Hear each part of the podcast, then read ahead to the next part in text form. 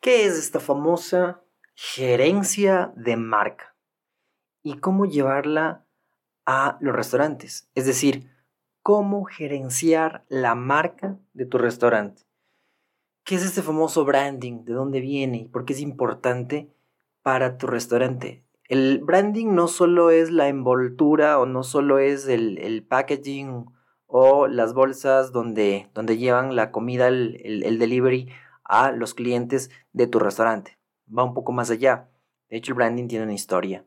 Pero, ¿te gustaría conocerla? La gestión perfecta de un restaurante es una utopía. No existe, no existe. Pero también es cierto que has de apuntar a la luna si quieres llegar a las estrellas. Bienvenidos a Restaurante 10X, el podcast donde desarrollamos una visión total, global, 360, para lograr el éxito en tu restaurante. Y para ello contamos con más de 10 expertos del sector que van a traernos en cada uno de los episodios sus mejores herramientas, estrategias del marketing, gestión y servicio. Tú que eres valiente, líder de tu restaurante y soñador, acompáñanos en esta utopía. Arrancamos. Hola a todos, ¿cómo están? Bienvenidos a un capítulo más de Restaurantes 10X. Eh, yo soy Freddy Viteri, me encanta la estrategia y yo me baso en cuatro pilares para los negocios que son marketing, finanzas, operaciones y talento humano. Y bueno, otra vez vamos a hablar de marketing. El marketing me encanta y el capítulo de hoy es espectacular porque vamos a hablar de gerencia de la marca de tu restaurante. Suena muy rimbombante, suena como algo eh, etéreo, como algo muy grande, como algo que no se puede alcanzar, que solo es para empresas grandes. Pues no, la verdad es que no. ¿sí? Vamos a entender un poco de qué se trata esta gerencia de marketing en mi restaurante. Puede ser un restaurante pequeño, como también puede ser toda una cadena eh, transnacional de restaurantes. El significado y los conceptos son los mismos. Así que acompáñame, si es que gustas, a entender un poquito más, a saber un poquito más a conocer ciertas cosas que definitivamente van a ayudar a gerenciar correctamente la marca de tu restaurante. Entonces, se dice que en la, en la historia, pues antes se tenía ciertas barreras competitivas, ¿sí? Ciertas barreras y significa que no permitían que todas las personas ingresen a los negocios que deseaban, porque justamente existían estas barreras. En un principio fueron ciertas máquinas, ciertos elementos. Luego la industria ya tenía ciertos elementos que no permitían entrar a todas las personas a que entren a grandes negocios. Luego se desarrolló un poco más y una barrera, por ejemplo, era el capital. ¿Con cuánto dinero, con cuánto capital necesitas entrar a un negocio? Luego existieron, y, hasta hoy, ¿no? Existen ciertas fórmulas, ciertas recetas, pero lo que actualmente es una fuente de ventaja competitiva es la marca. ¿sí? De hecho, tú puedes considerar como tu marca como el activo más importante que tienes.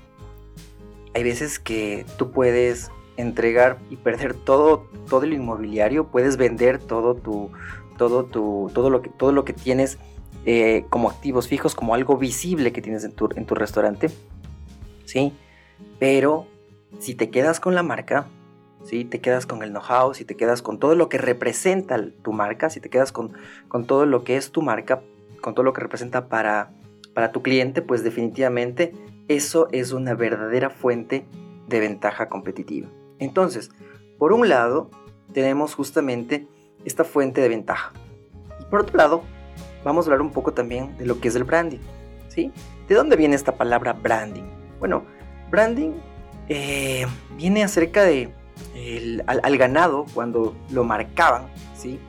Eh, le ponían este sello para distinguir quién era el dueño. Y una vez que uno sabía ese ganado de dónde proviene, pues uno ya podía hacerse la idea de cómo era alimentado, de cómo era cuidado, de por qué un ganado se diferenciaba de otros ganados, ¿sí? También eh, en la antigüedad pues se comenzó a marcar estos barriles de, whisky, ¿cierto? Para diferenciarlo. Y pues se piensa que estos son los orígenes del, del branding. ¿sí? Ahora, una marca puede representar también un nombre, un diseño, un logo, una señal, un símbolo, ¿no cierto? Un término, puede ser una combinación. Eh, pero cuando hablamos de marca, hablamos de una promesa. Es una promesa que se tiene que cumplir en todos los puntos de contacto con tu cliente y consistentemente. ¿Qué significa todo esto? Significa que el cliente se predispone, el cliente espera algo de esa marca.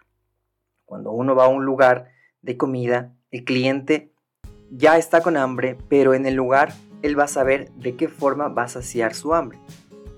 Él espera un lugar. Si tu marca es reconocida, si tu marca es importante, y, ojo, no importa que sea una marca enorme, digamos que tu marca es reconocida en la ciudad, es reconocida en, el barrio, en el sector donde está. Y si tu marca es importante, por ejemplo, tu cliente va a, suponer que se va a encontrar con gente amable, va a estar predispuesto va a saber antes, con antelación, de que tus baños siempre están limpios, por ejemplo. Entonces, eh, ese contacto en cada, en, cada, en cada punto de encuentro con tu marca, porque todo te representa. El empleado que está en caja representa, representa tu marca. Si es que tu empleado está con el uniforme eh, caminando por la calle y si es que está eh, despeinado, eso, eso te representa. Porque ellos no saben que Juan está caminando por la calle, sino saben que un representante de tu marca está caminando por la calle. ¿sí? Entonces, esta parte de cumplir en todos los puntos de contacto consistentemente, quiere decir entre, entre más eh, repitas ciertas cosas, eso comienza a crear tu marca. ¿sí? Si es que comienzan a ser amables consistentemente, pues resulta que tu marca va a ser reconocida porque es amable, porque tu gente es amable. ¿sí? Eh, hay un libro muy bueno que se llama Posicionamiento Estratégico el cual te lo recomiendo 100% que lo leas, es de Jack Throw. Es muy bueno y, entre otras cosas también habla, por ejemplo, sobre el rol ¿sí? de la marca. Eh, y en esta parte habla cómo, cómo identificar, cómo te puedes identificar, cómo crear una protección legal, cómo existen ciertos niveles de calidad, ¿sí? Eh, cómo hacer rentable también, ¿sí? Pero más allá de eso, hay una parte que es muy importante. En marketing, antes de posicionarte, o sea, antes de, que la gente te regrese a ver, ¿sí? Para que te regrese a ver, lo primero que tiene que, lo primero que, tiene que saber es eh, cuál es tu diferencia. O sea, por qué eres diferente que el resto de marcas. Si es que tú tienes una marca de pizzas, ¿por qué eres diferente que el resto? Si tú eres un restaurante de hamburguesas, por qué eres diferente que el resto. En el momento en que tú comienzas a este, esta tarea de diferenciación y la comunicas, en el momento en que la comienzas a comunicar, empiezas a establecer un posicionamiento, ¿sí? Eres eh, la mejor marca de ceviches. ¿Por qué? ¿Sí? Eres la mejor marca de comida mexicana. ¿Por qué? Eres la mejor marca de comida de, de, comida chilena. ¿Por qué? ¿Sí? Y pues como para entender cómo está diferenciado, lo voy a hacer de una forma muy, muy, muy, muy sencilla, esta parte del branding. Cuando hablamos, por ejemplo, de marketing, ¿sí? el marketing es como decir un bla, ¿cierto? El marketing está comunicando, el marketing dice bla. Cuando ya hablamos de publicidad, publicidad es igual a bla, bla, bla. ¿Sí? Es tres veces esta comunicación de marketing, la publicidad. Pero cuando hablamos de relaciones públicas, hablemos de que primero hacemos que la gente, establecemos una relación, establecemos una conversación, ¿sí? Y luego de establecer esa conversación, eh, después de establecer este vínculo, hacemos este bla, bla, bla, esta publicidad. Pero cuando hablamos de branding, cuando hablamos de branding, establecemos una y otra vez estas relaciones, estos vínculos de forma que la gente comprenda lo que es tu marca y esto después de hacer este vínculo, después de hacer eh, esta relación, ¿sí? Entre, entre, entre conversaciones y conversaciones, ahí cuando el cliente entiende, cuando llega este entendimiento de quién eres, se hace este bla, bla, bla, ¿sí? O sea, en resumen, en el branding hay que ir del consumidor hacia adentro, ¿sí? Eh, se utilizan los cinco sentidos, es, es, un, es un proceso, ¿no es cierto? Es un proceso de comunicación, eh, se trata de tangibilizar este proceso, ¿sí?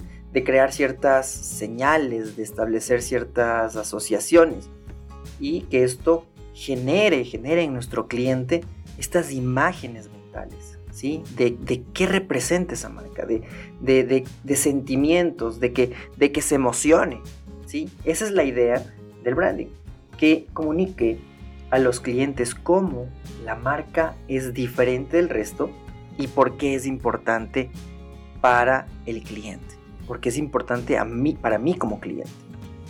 Entonces, nos enfrentamos en un campo de batalla. Este campo de batalla es la mente. Es importante entonces, como les digo, hacer este ejercicio que va del consumidor hacia adentro. ¿Sí? Del consumidor hacia adentro. Ahora, ¿qué es entonces gerenciar una marca? Gerenciar una marca podemos dividir en tres partes. ¿sí? Es gerenciar primero, es manejar, hacer este, este, este management, esta, em, este gerenciamiento de las percepciones, de lo que la gente percibe, ¿sí? Entonces, esa es la primera parte de la gerencia de marca. Luego es construir la marca. Es construir la marca. ¿Qué es construir? Es como un bebé, ¿no? Es como un bebé que necesita mucho cariño, que necesita alimentación, que necesita apoyo, Hay que apoyar la marca y de nuevo la palabra clave aquí es consistentemente, todo el tiempo, no descuidarla. Y claro, luego finalmente gerenciar la marca es mantenerla, mantenerla, ¿sí? Cuidarla. Eso finalmente se lo puede hacer entonces desde, desde una, ah, eh, si es que tienes un restaurante pequeñito, pequeñito, ¿sí? Con dos personas trabajando, puedes y eres el gerente de tu propia marca. Pero también, si es que ya eres una marca grande, si tienes muchos locales a nivel mundial, pues también hay que hacer este trabajo de gerenciar la marca, para, cual, para la cual tú tienes que tener eh, bastante gente que cuide esta marca, que, que gerencie estas percepciones, que construya esta marca, ¿sí? que cuide la marca. Es importante entonces encontrar estos dos conceptos ¿sí? y llevarlos a la acción. Y entonces, ¿cómo hacemos o cómo llevamos esto ya a la práctica? Bueno, hablemos un poquito también de la, de, la estrategia de la marca y después vamos poniendo ejemplos como para, para llevarlos a la acción. Entonces, vamos a hablar fundamentalmente de dos componentes. El primer componente estratégico es dónde compito. ¿Dónde compito? ¿Quién es, eh, quiénes, quiénes son mis clientes y quiénes son la competencia? ¿Con quién me enfrento? Y la segunda es cómo compito. Cómo compito es el posicionamiento estratégico. Y el posicionamiento estratégico tiene que ver con lo que tú das y el cliente espera y recibe, con lo que el cliente siente que recibe. Eso se llama la propuesta de valor, la famosa propuesta de valor. Pero entonces, ¿dónde compito? Estás en eh, ¿cuál, es, tu negocio. ¿sí? ¿Cuál es tu negocio? ¿Estás en el negocio de, comida rápida? ¿Estás en el negocio...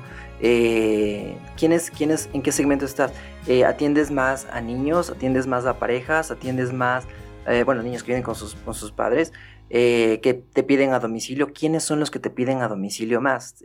para celebraciones, para el almuerzo de todos los días. Entonces, ¿dónde estás compitiendo? ¿Y quiénes son estas personas o quiénes son estas otras marcas que están ofreciendo lo mismo que tú, ¿sí? Seguramente tienes que revisar esto y seguramente comienzas a pensar si es que eres una marca grande en estudios de mercado eh, que pueden ser grandes y si es que eres una marca pequeña, pues es sencillo, es fácil llamar, es fácil ver las plataformas en tu celular eh, puedes ver quiénes están, quiénes están eh, a un clic de distancia, ¿no es cierto? ¿Cuál es la competencia? Entra a una de las plataformas, entra a Uber Eats y comienza a ver cuáles son tus eh, competencias, ¿sí? Ahora, ¿cómo hacemos esta parte del cómo compito? ¿Cómo hago correctamente esta, esta propuesta de valor?